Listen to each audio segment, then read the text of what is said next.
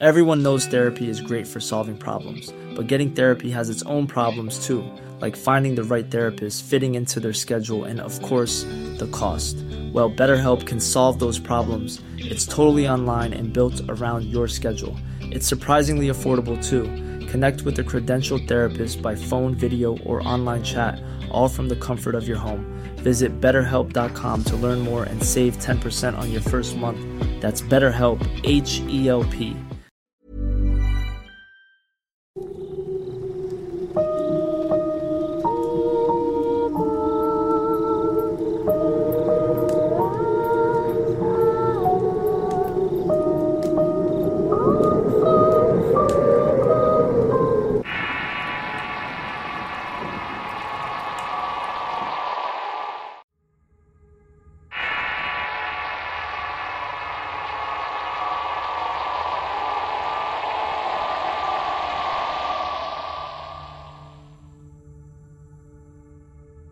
Soy originario de la Ciudad de México y actualmente me encuentro trabajando en la región de Michoacán. Soy soldado infante con apenas dos años de antigüedad y esto que les contaré me sucedió hace año y medio.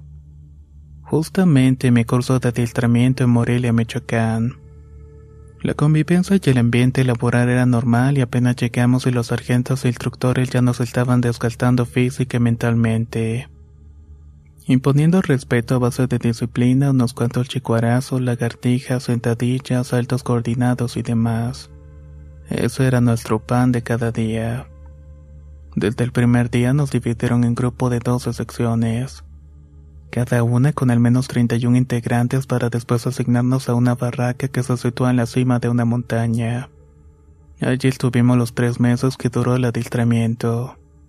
Se designó un rol de vigilancia para nuestra barraca y otro para la limpieza.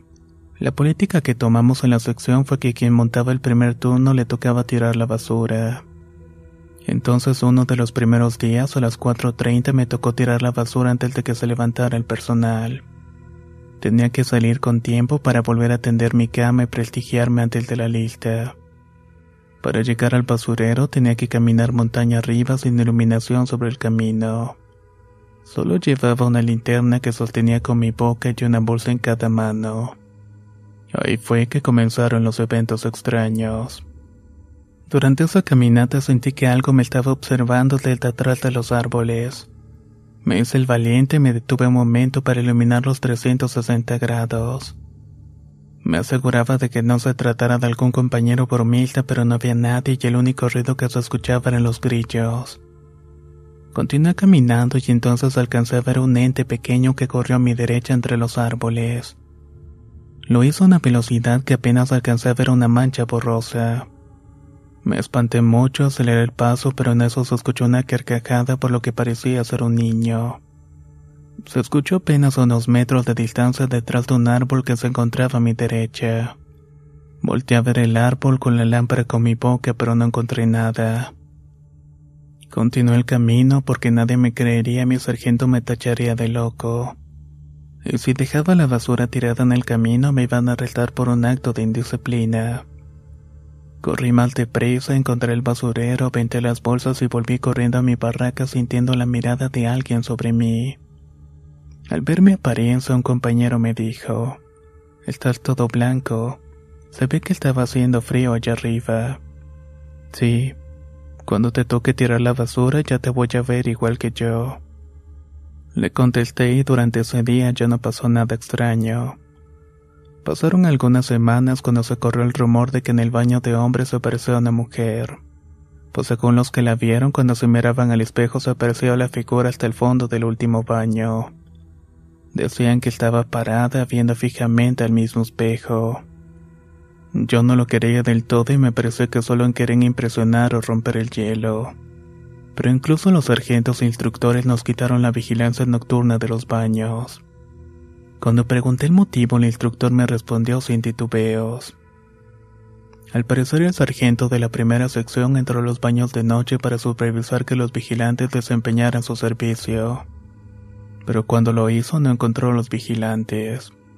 Solo se llevó un tremendo susto al ver pasar frente a sus ojos a una señora de la tercera edad. Tú ya sabes que aquí no hay mujeres de la tercera edad y que las chicas tienen su propio baño. Además, estas se encuentran aisladas del personal masculino. Por eso tuvimos una pequeña reunión de instructores y decidimos tomar medidas para no exponerlos a ustedes. No aguanté las ganas y aproveché la plática para contar mi experiencia del basurero. Siendo honesto, no pensé que mi sargento me fuera a tomar muy en serio. Pero esa misma noche ordenó toda mi sección que solo saliéramos a tirar basura de día y en pareja. En ese momento sentí un gran alivio al saber que no volvería a lidiar con esa cosa que me había aterrorizado. El último evento que tuve quizás fue el más fuerte. Los sábados a las 11 de la mañana nos dejaban ir francos a todo el personal. Después debíamos estar presentes a más tardar a las 10 de la noche del día domingo. Esa ocasión me quedé a dormir en mi barraca ya que no quería gastar en un hotel y tampoco tenía ganas de salir. Llegó la noche y me acosté y apenas eran las 9.30. Pensé que era buena idea dormir con mi lámpara bien cargada y a la mano, así que cerré mis ojos y no supe nada hasta que un fuerte golpe en mis pies casi me tira de la cama. Era como si se tratara de una patada o algo parecido. No supe qué pasó y no comprendí, así que prendí mi lámpara y alumbré en todas direcciones. Pero no había nada y estaba completamente solo. Alumbré el reloj de la pared y marcaba las 3.20 de la madrugada. Me levanté enseguida y traté de prender las luces, pero se fundieron en ese instante. No me hagas esto, no me hagas esto, por favor, pensé en mi interior. Abrí la puerta y me asomé a las demás barracas para ver si había alguien más, pero todo estaba apagado y en silencio. Me hice la idea de que estaba solo y nadie podía ayudarme. Cerré la puerta y puse un bote de basura para escuchar si se abría y me acosté. Dejé mi lámpara prendida iluminada hacia el techo y ya me estaba ganando el sueño cuando escuché que cayeron tres botellas vacías. Todas desde el mismo lugar donde había puesto el bote de basura.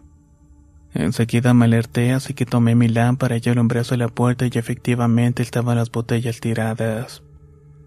Lo que no me explico es cómo llegaron hasta allí o cómo salieron del bote de basura. Por suerte, de ahí en adelante no volvió a pasarme nada parecido.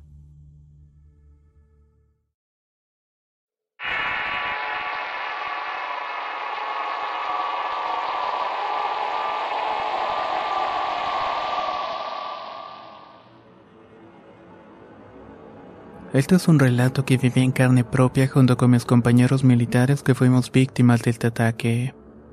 Ocurrió recientemente en julio del año 2019. Soy un soldado activo y en una de nuestras misiones nos mandaron a la sierra del estado de Guanajuato. Ahí nos encontramos con algo que nos dejó sorprendidos a todos los de mi pelotón. Somos 20 elementos y nuestro trabajo en la sierra consistía en destrucción de plantíos.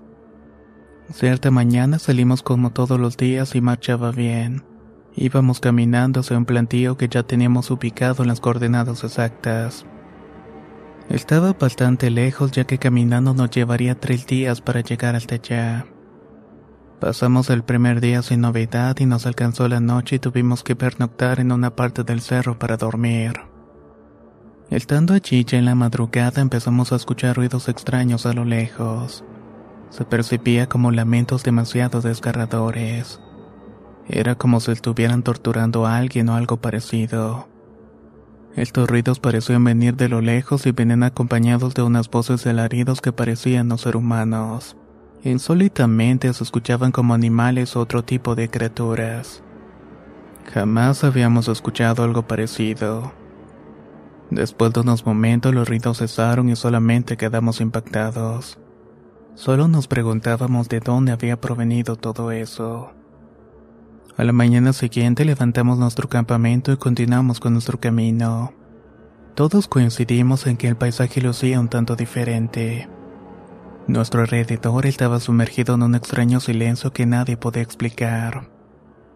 No se lograban escuchar las aves o otro animal a la redonda. Todo estaba en un completo y extraño silencio. Es más, ni siquiera el viento parecía estar corriendo. Así permaneció todo el día hasta que nos alcanzó de nuevo la noche. Nos instalamos el campamento para descansar y otra vez volvimos a escuchar aquellos lamentos. Solamente que esta vez los escuchamos más cerca y con un eco que los hacía más terroríficos. Nos turnamos para cuidar el perímetro toda la noche, la cual pasó sin mayor novedad. Y aunque no era algo normal, pudimos descansar un poco. Nada nos atacó que aquellos gemidos de dolor desaparecieron en cuestión de minutos. Llegó el amanecer del tercer día, reanudamos nuestro andar y por fin llegamos al plantío que nos habían dado las coordenadas. Trabajamos la mayor parte de la tarde, después de terminar el trabajo partimos de vuelta. Como parte de la estrategia para evitar ser emboscados por algún grupo delictivo, volvíamos por un camino diferente. Al final creo que esto no resultó de la mejor manera. Una vez emprendido retorno, caminamos por algunas horas hasta que nos alcanzó la noche. Encontramos una cueva que nos podría servir de buen refugio y decidimos acampar dentro de esta. Nada imaginaba que ese sería el peor error de nuestras vidas.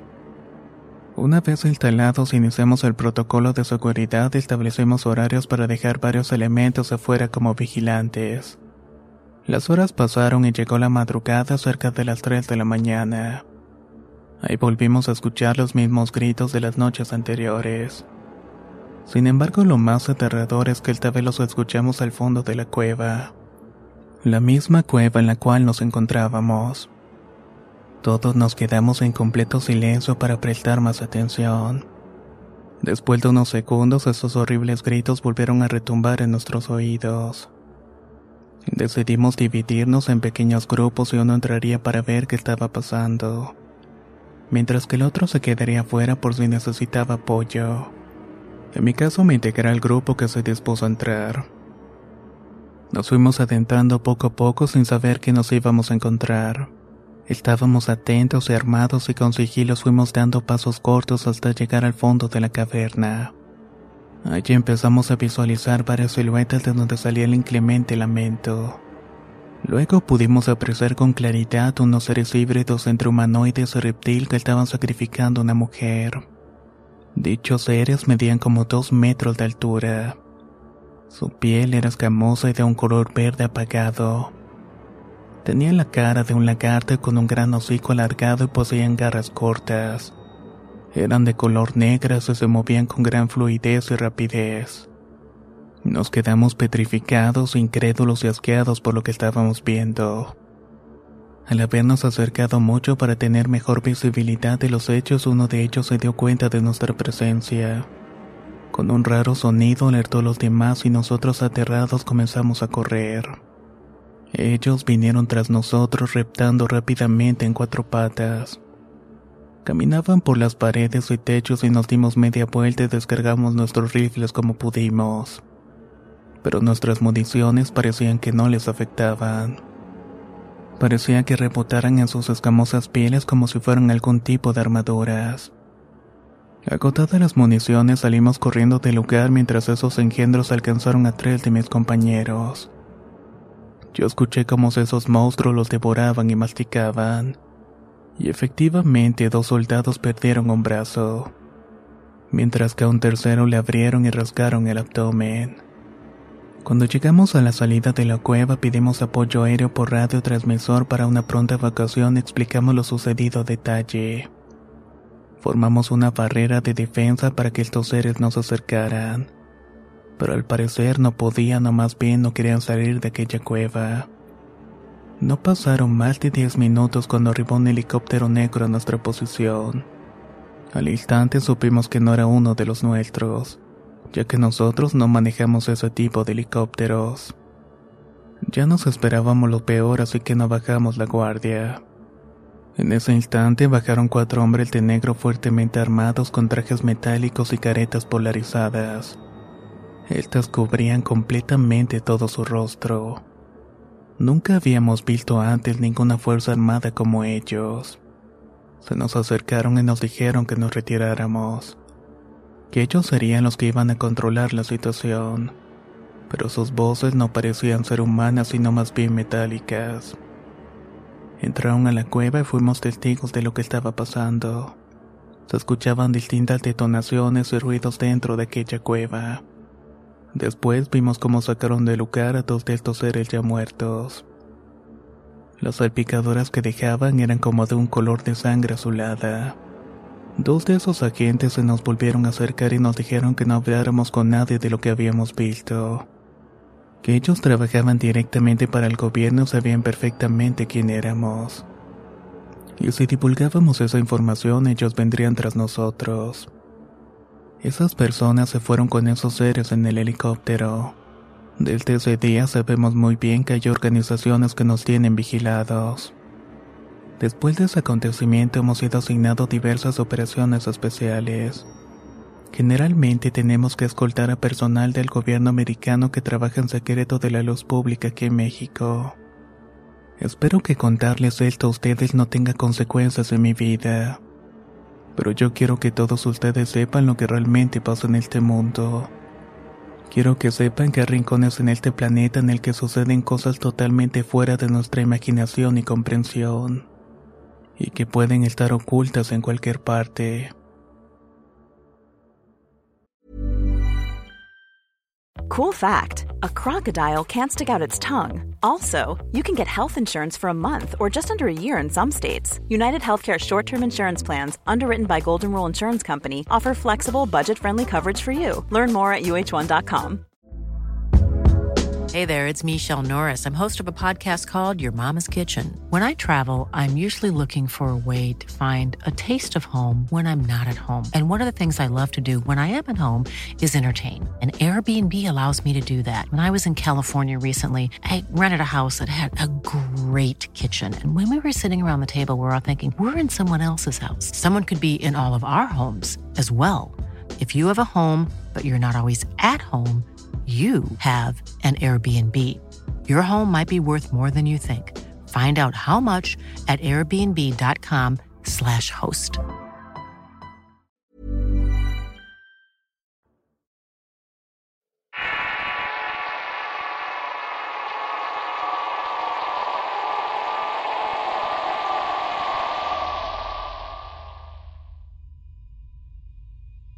Les traigo una historia de militares que me pasó con mis camaradas de pelotón cuando andábamos en operaciones cerca de San Fernando, Tamaulipas. Nos habían ordenado ir a relevar a unos compañeros a las orillas del pueblo. Justamente a uno que se llama Crucillas, ya que llevaban unos tres meses por allá.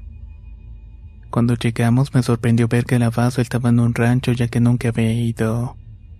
Tampoco conocía muy bien el terreno, por lo que empezamos con actividades de reconocimiento. Llegamos a una especie de caballeriza y ahí vimos a un cuidador de rancho rezando. No nos prestaba atención, estaba tan concentrado que nos ignoró por completo. Así que por respeto mejor nos fuimos de allí. Pasaron varios días sin novedad y salimos a patrullar a cualquier hora hasta cierta hora de la noche. Estaba durmiendo en mi casa de campaña y alguien me habló para que relevara a un vigilante. Maliste fue a hacerlo, pero cuál fue mi sorpresa que el vigilante no entendió porque me había presentado armado y listo para el relevo. Ya que él no me había despertado y el compañero estaba haciendo café. De hecho, todavía faltaban cuatro horas para mi guardia. Nos sacamos de onda porque no había nadie despierto y más todavía porque caemos en cuneta de que las casas de campaña solamente se podían abrir por dentro. Era casi imposible que me hubieran levantado sin hacer ruido. Tiempo después, platicando con un compañero, me enteré que no era el único que le pasaban cosas extrañas. A él también lo levantaban en la madrugada y a otro compañero le jalaban los pies y a otro le jalaban el cabello. A mí en otra ocasión me jalaron los pies y me levanté rápidamente para ver quién había sido. Pero solo vi al vigilante como unos 300 metros alusándose el monte. Así que me volví a dormir y esa noche no pasó nada más. Ya cuando cumplimos el mes, una noche que estaba de guardia pensé en prepararme un café para el sueño. Eran como las 3.30 de la madrugada y un compañero venía armado y listo para relevo. Pero igual me saqué de onda porque yo no había ido a hablarle. El otro compañero estaba con su celular hablando con su esposa y no se había movido de su puesto más de una hora. Similar, él me decía que alguien había ido a levantarlo para decirle que ya montaba guardia. Incrédulo le dije que se fuera a dormir, pero prefirió quedarse ahí con nosotros. Ciertamente lo vi nervioso y le dije que se relajara un poco. Que me esperara porque iba a ir por mi vaso de campaña para hacer un poco de café. Casi llegando a mi tienda noté una sombra que estaba enfrente de las casas de campaña. Me di prisa para ver quién era, pero cuando saqué mi lámpara esa sombra se movió rápidamente. Tanto que para alcanzarla corrí un tramo y iba tras de ella cuando se metió por un callejón del rancho. Pensé que no se podía escapar, pero cuando llegué no había nadie. Me desconcerté y salí de ahí lo más rápido posible. Fui por el paso y fui a mi puesto con mi compañero y tomamos café y le platiqué lo ocurrido. Él pensaba que lo quería asustar, pero no me creía. En esa discusión estábamos cuando los perros empezaron a ladrar frenéticamente. Nos asomamos y no pareció ver nada de nada cuando de pronto vimos varias sombras correr por el monte. Pensamos que se trataba de un ataque y tomamos posición defensiva. Pero nada, las siluetas solamente corrían por el monte y tomaban posición defensiva. Allí llegó el otro vigilante y se sorprendió por nuestra actitud. Le contamos, él dijo que también había escuchado unos lamentos, pero decidimos no dar parte. La noche continuó y aún todos nos quedamos algo nerviosos. Otro día, cuando llegué a relevar a un compañero para que se fuera a dormir, me contó que lo acababan de espantar. Alguien le había tocado el hombro, lo cual era imposible porque estaba en una silla pegada a la pared. Pero también decía que en la cocina había visto a una mujer desfigurada. La verdad mi compañero se veía bastante nervioso. Hice el cambio, pero mi guardia no pasó gran cosa. A la semana siguiente fuimos al pueblo a comprar útiles de aseo y ese tipo de cosas. Se me acercó una señora de edad avanzada y me preguntó si estábamos en aquel rancho. Le dije que sí, a lo que me comentó que la gente decía que ella espantaba mucho. Me preguntó si no nos había pasado nada y le respondí que no aunque eso sí me dejó con muchas dudas. Cumplimos tres meses y un día llegó un señor que antes había sido cuidador del rancho. Como esta persona vivía cerca, también nos hacía los mandados. Allí estábamos platicando con él y le conté lo que nos había pasado. Le pregunté que si a él le había pasado algo parecido cuando había trabajado en el rancho. Se puso algo serio, nos dijo que el motivo por el cual no prestaban el rancho a los militares es porque antes al dueño se le había metido malandros.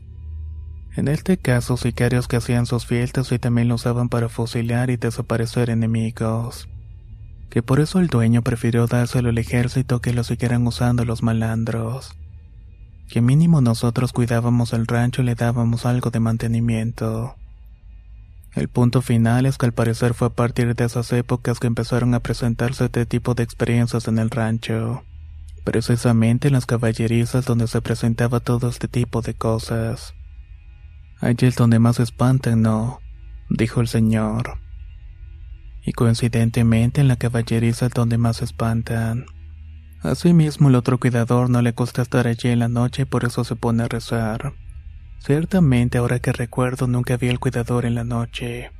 Solo éramos nosotros los que salíamos a recorrer el terreno para que no hubiera gente extraña. Así pasó el tiempo y acabaron los tres meses y llegaron nuestros relevos. Pero la última noche antes de salir no nos dio tregua. Quizás esa fue la más horripilante de todas.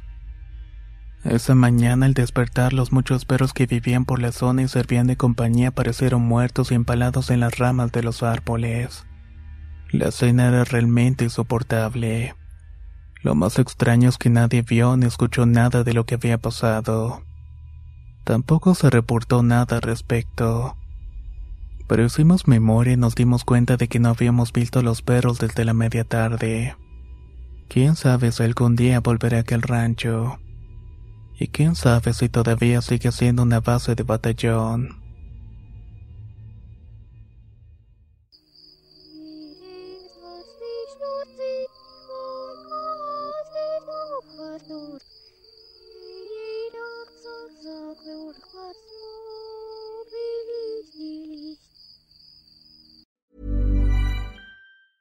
Planning for your next trip?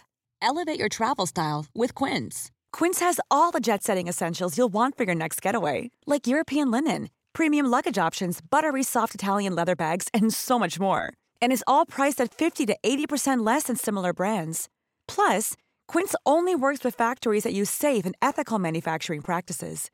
Pack your bags with high-quality essentials you'll be wearing for vacations to come with Quince. Go to quince.com slash pack for free shipping and 365-day returns. Hey, folks, I'm Mark Marin from the WTF Podcast, and this episode is brought to you by Kleenex Ultra Soft Tissues, your ally to help tackle your allergy symptoms this season. I love the change of seasons, but nobody loves pollen and all those other things floating in the air that make you sneeze during this nice weather. Kleenex Ultra Soft Tissues are hypoallergenic and allergist approved, so fight back against watery eyes and runny noses without worrying about irritating your skin. For this allergy season, grab Kleenex and face allergies head on.